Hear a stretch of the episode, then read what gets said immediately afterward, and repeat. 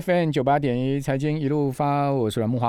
我们刚刚讲日本的这个半导体设备大厂哦，东京威力科创啊，就是呃 TEL 这家公司哦，二零二一年度啊，获利有机会挑战历史新高哦。而且呢，预估半导体市场规模将在二零三零年上看一兆美金呢。好，那东京威力科创看好半导体大行情。好，在数年内都不会结束哈。呃，其实他的说法跟应材的 CEO 讲的很像，因为应材 CEO 在上一次法说会的时候啊，哦，他也讲说，哎，这个半导体的大行情是十年大行情哦，才刚开始。哦，那东京威力科创的说法是说，呃，数年内都不会结束哈。那这是日经新闻的报道说呢，半导体设备厂的设备投资很活络哈。那半导体制造设备订单也很强劲，让这个 TEL 获利有机会挑战历史新高。所以这个 TEL 的社长啊，呃，和和利树啊，他接受专访就说呢，IOT 普及让使用晶片的终端产品扩大，来自逻辑晶片晶圆代工厂的需求很旺盛了哈。所以五 G 行动装置啊，数据中心的投资增加，哦，原先表现比较落后的记忆体产品低润的投资也恢复了啊。所以说呢。二零二一年半导体前端工程设备制造商市场的成长幅度啊，有机会逼逼近年增幅了百分之二十哦。啊，二零二一年他们公司的获利有可能会创下史上最高纪录啊，就超过二零一八年的记录。呃，问一下庆龙，嗯。东京威力科创这家公司你熟吗？呃，其实半导体设备其实我还蛮熟悉的啦。对啊，那我只能说，我知道这家公司它其实也算是这个非美系的一个大大设备厂。对他们的设备的部分，那我只能说，过去这三个月啦，全球的半导体的设备产业出现了结构性的大反转。怎么说？过去三个月而已。我记得我有一项数据，因为我长期在追踪半导体的设备产业嘛。对，其实去年的十一月份的时候啊，其实国际半导体产业协协会啊，其实他们还针对全球的半导体的产值做了一些预估。他们原本认为，大概二零二一年的时候，全球半导体的产值有机会来到六百亿美金，然后到二零二三年的时候，有机会突破七百亿美金。这个是去年十一月份国际半导体产业协会他们所预估的，这个单位是 SENI。但是今年的第一季预估值完全改变。它二零刚才不是讲二零二一年的时候，原本的预估值去年十一月是六百亿美金吗？对，他们已经把六百亿美金上调到七百六十亿美金，调这么多。然后二零二二二零二三年的时候来到七七百亿美金，他们最新的预估是二零二二年就会来到八百五十亿美金。嗯，一个是二零二三年才会来到七百亿，他们二零二二年就直接上调到八百五十亿。上调的基础是什么？其实这个基础主要来自于。呃，主要来自于四个原因。第一个，你你们有没有发现，其实全球的主要的经济体，他们这一波看到半导体晶片缺成、缺货、缺成这样啊？对，其实大家都是忧心忡忡，所以都要自己要加强半导体的投资。全球前三大的经济体，包含了美国、中国、欧盟，他们都要加大自己的半导体设备的、哎，半导体制造的投资。比如说美国好了，美国其实。他们就很明显的，其实就是呃，像台积电到美国设厂，或者是 Intel，我们待会要讲的，它要跨入到晶圆代工这个领域，其实它都是为了去符合美国的一个政府的政策目标。对，因为美国政府的政策目标是，现在目前一百片的晶片中，只有十二片是来自于美国自己制造。嗯嗯嗯，这个。二十年前的时候是三十七片哦，三十七 percent 哦，所以我觉得差不多十分之一出头了哈。对啊，所以变成他们也蛮紧张的。以前当然美国它还是全球最大的半导体的龙头的国家，但是他们掌握了上游，掌握了研发，掌握了很多的技术的能力，但是发现制造。交给别的国家，好像就有点不太安稳。尤其现在的国际国与国之间的区域冲突越来越加剧的时候，所以他们很明显的就是要扩大自己制造的这个比例。那这是这是美国嘛？中国也是啊。中国其实他自己已经连续，中国大陆已经连续三年。半导体晶片的这个进口量都是位居第一名，它每一年的进口量都超过石油，那已经连续三年进口量都是超过三千亿美金。也这个也包括低润嘛？对啊，具体对啊，所以其实他们中国大陆他们的官方也是在推动他们自己 Made in China 的这个的自制率的提升啊。那他们当然投入了几兆元的资金。那姑且不论他们是不是盖出什么烂尾楼，但是基本上他们的往这个自制率的提升这个目标方向是一致的。那另外像欧盟最近也有一个新闻出来，就是他们已经在研议所谓的数位罗盘计划。嗯，他们预计要投入一千五百亿美金，一千五百亿美金哦，然后。希望能在二零三零年的时候，将欧盟的半导体的产值从目前的市占率十 percent 再拉升到二十 percent。所以，我们看到美国也在投入半导体晶圆制造，我讲的是制造哦。中国也在投入半导体晶圆的制造，欧盟也要投入半导体晶圆的呃晶片的制造，再加上原本的台湾，台湾是全球最大的半导体的设备的市场，也在扩大。设备的投资，韩国也在扩大设备的投资，所以这五股力量加在一起之后，就形成了刚才莫华哥有提到的，就是整个全球半导体产业在过去，而且是我长期在观察的时候，是最近这三个月才出现结构性的变化。问题是说，这样会不会有过度投资，那将来导致这个产能过剩的问题呢？呃，会，因为会，比如说这个新闻也讲说有。部分人士认为说半导体泡沫哈，半导体需求高峰是不是将近了？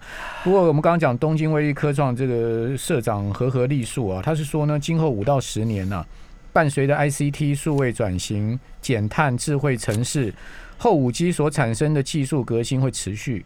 好，所以大容量化、高速化、可可高可靠性、低耗电是必要的。嗯，好，所以说呢，这些就是要需求半导体技术。嗯。那你又讲说会有过度投资的问题，这是怎么样呢？大家都在建立自己的供应链，一定会过度投资。这个这个的这个应该是刚才他们官方有看过官方的说法嘛？但是每一个国家他们自己在自己建设自己的半导体供应链的时候，当美国建立起来的时候，它就可它就会降低对台湾的依赖度啊。当中国建立起来的时候，它就会降低对。南韩的依赖度，当欧盟建立起来的时候，它就会降低对台湾的依赖度。反正大家都要搞自己那一套就对了。对，所以我觉得，呃，一定对产业供应链可能，因为其实，但是还没那么快啦。因为其实当要开始设厂，就像 Intel 它要设厂，当开始选地设厂，然后盖厂房、引进设备、试良率、招募员工人才，至少要两到三年的时间。所以我们只能说，呃，整个的产业。供给可能出现比较大的一个呃变化，可能会在二零二三年之后才会看到比较大的压力。但是，但是呃，刚才莫华哥提到都是半导体设备公司哦，半导体设备公司应该还蛮乐见大家都在扩厂。对啊，我有机器机台可以卖啊。他即使。好，就像是军火商嘛，就是提供军火给人家去打拼嘛，对啊，不管鹿死谁手，军火商就希望世界很乱，对啊，不管鹿死谁手，对，就像我们待会要讨论的，Intel 要单挑台积电，啊，不管谁会赢嘛，当然台湾人会觉得我们台湾台积电很棒，一定会赢，但是对于那美国人来讲，搞不好觉得美国人会觉得 Intel 应该会赢嘛，但是对军火商来讲，我才不管你谁会赢，哎，反正你都要跟我买设备。那半导体设备厂，好，这个台厂的部分，你看好哪几家？哦，我长期以来都就看好固定那几家。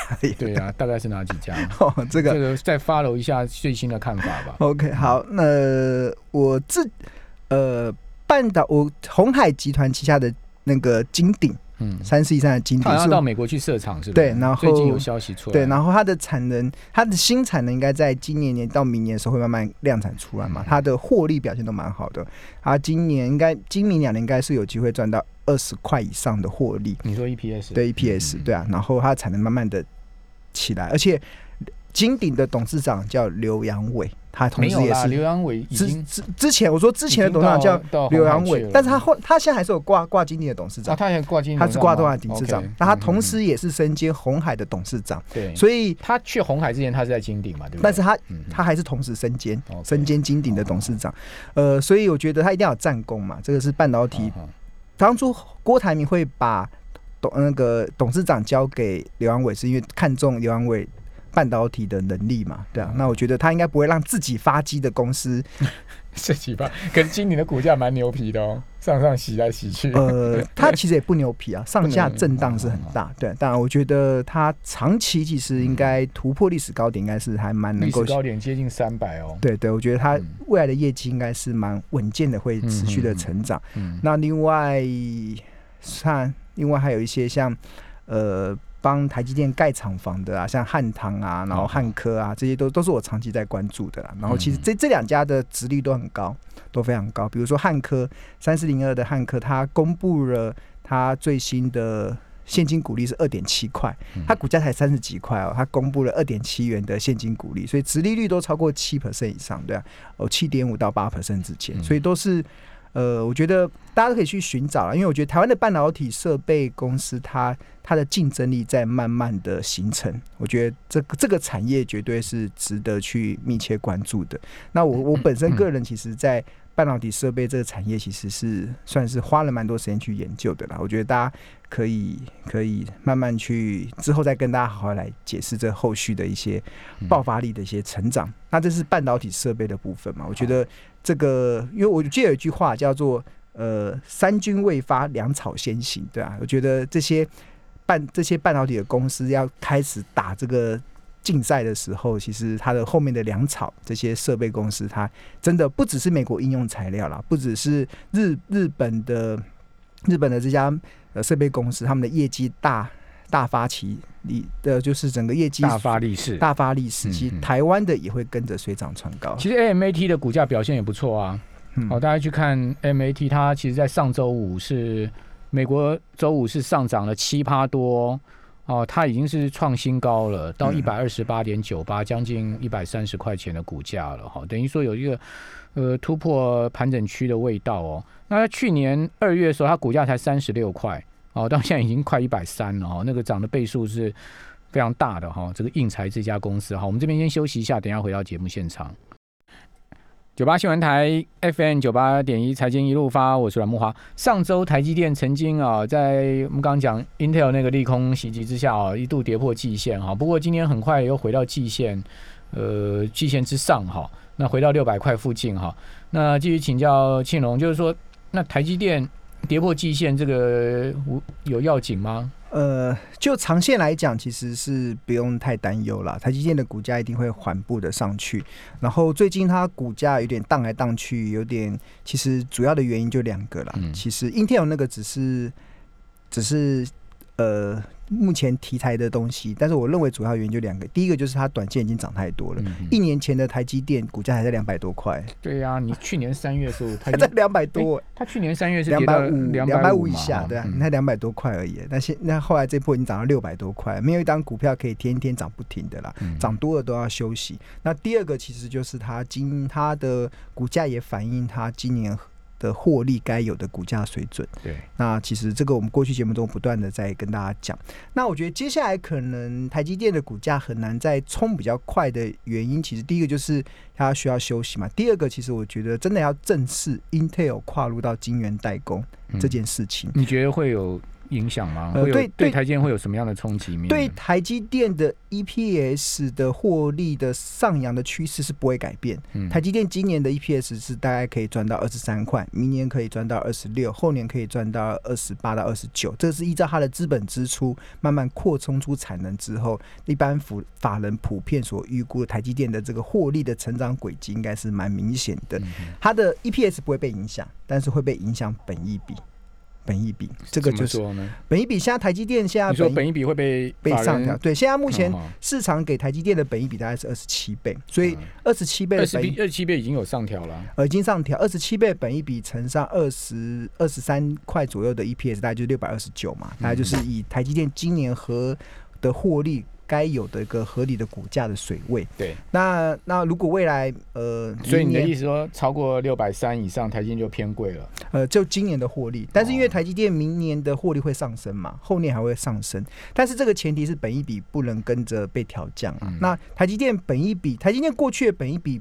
不是一直都是二十七倍哦，以前它在二十三倍，呃，以前二零一八年以前大概是二十倍，二十倍，所以当然是这几年才开始法人开始调高它的本益比。那这个就要讲了 Intel 跨入到晶圆代工，可能会让台积电的本益比开始下调。为什么？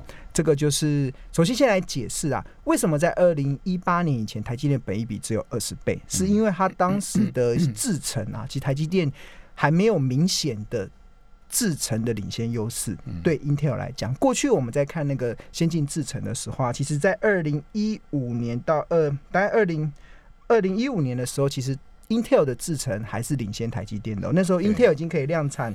十四纳米，但台积电只能量产十六纳米，然后一直到二零二二零一九年的时候，台积电才追平了 Intel 的。先进制程，当时 Intel 的先进制程是十纳米，那台积电是七纳米，那他总觉得好像七纳米会赢过十纳米，这是错的，因为 Intel 跟台积电计算先进制程的方式不一样。但简单来说，Intel 的十纳米大概就等于台积电的七纳米，所以这个时间点是在二零一九年发生的，就是台积电从原本的落后。在二零一九年追上了 Intel 的制程，二零一九年追平了，追平了，追平了。然后之后 Intel 就是它可能它的先进制程遇到了困难，就是卡关了，所以一直无法突破到七纳米。所以，但是台积电一直进步，它到二零二零年的时候已经量产五纳米了。然后 Intel 预计要到二零二二年的时候才有机会量产七纳米，所以就变成台积电五纳米等于 Intel 的七纳米嘛。所以换言之，其实当为什么说现在台积电的领先优势大概是领先 Intel，但是两年，指的就是当 Intel 量产七纳米的时候，台积电已经到三纳米了。Intel Intel 现在只是良它的那个良率什么都还没有，七纳米是良率的问题嘛？呃，对，但是它不是说它做不出来吗？呃，要量所有的东西就是很多是量产，要量产，要有商业的竞争力才行嘛。所以说不定它会提早啊？呃，也不对，也有可能。但是以现在的制程，大概 Intel 大概是落后台积电大概快大概快两年的时间，但是。落后不代表永远落后，对。如果台积电不往前进的话，那这个就是前提啊。就是我刚刚有提到说，在二零一八年以前，台积电的本益比大概就是二十倍。那为什么到二零一九年之后，市场愿意给台积电到二十七倍的本益比？一方面是因为资金的利率环境不一样，另外一方面在制程的部分也是，台积电二零一九年追上了 Intel 之后开始。扩大领先优势，在扩大领先优势的过程中，它就变成就比较没有竞争对手了。所以在法人在看台积电的时候，就比较在没有竞争对手的情况之下，当然就会比较给它上调它的本益比。所以哦，所以你就认为说，如果 Intel 一下又这个变成台积电的竞争对手的话，本人法人会把本益比给下调吗？呃，有可能。对，然后因为呃，Intel 虽然它整体的应该说台积电。在晶圆代工，其实它这个领域其实有两个优势，跟全世界比起来，一个叫制程优势，一个叫做成本优势。那其实这两个优势啊，当 Intel 跨入到晶圆代工的时候，台积电整体来讲还是可以领先 Intel，但是。不要忘了，台积电未来这几年会投入非常多的资金到美国去设厂哦。它原本预计，像去年的时候就宣布一百二十亿美金要在美国新建一座五纳米厂。但是我只能说，Intel 决定跨到晶圆代工的这个领域啊，会让台积电的美国厂不再享有领先优势。嗯，怎么说呢？其实。有没有特别有提到？而且美国设厂成本高啊。对啊，因为成本大家都一样。金鼎说到美国设厂是在台湾的两倍到对三到三倍以上，两两两到三倍的成本。那那刚有提到说，其实台积电的领先，因为台积电在美国设设的是五纳米厂，嗯嗯，那 Intel。晶圆代工跨入的是七纳米厂，那刚才有提到说，它 Intel 的七纳米就等于台积电五纳米，所以换言之，美国厂的台积电它其实没有领制成的领先优势哦，是一模一样的，就跟 Intel 是一样的。而且 Intel 宣布投资两百亿美金新做两座的晶圆厂，那台积电是一百二十亿美金新做一座的。晶圆厂，那 Intel 反而还有一点点的这个所谓的规模经济的优势。那当然，劳工的成本大家都一样嘛，大家土地环境所有的条件大家都一样的情况之下，所以所以在这一块，其实 Intel 反而就不会不见得会输给台积电哦。那再加上再加上台积电为什么会到美国去设厂？要符合美国政策利益，要去争取美国客户的订单嘛。但是 Intel 有个优势，就是它是协同纯正的美国公司。对啊，所以如果台积电要争取国防啊、军事啊，或牵扯到任何跟国家安全有关的这些订单的时候，嗯难保不会遇到一些压力啦。所以我觉得，呃，所以台积电整体来讲，在台湾的厂还是世界无敌，是领先，但是到美国去设厂之后，它随着原本大家都觉得台 Intel 应该会放弃跟台积电竞争，但是看起来 Intel 好像不打算放弃继续竞争下去，所以我觉得，当然我相信台积电还是有它的优势，嗯嗯，但是呃，获利还是会按照原来的轨迹上升，但是本一笔可能被调整，可能就是大家接下来必须注意的风险。好，提供听众朋友参考哦。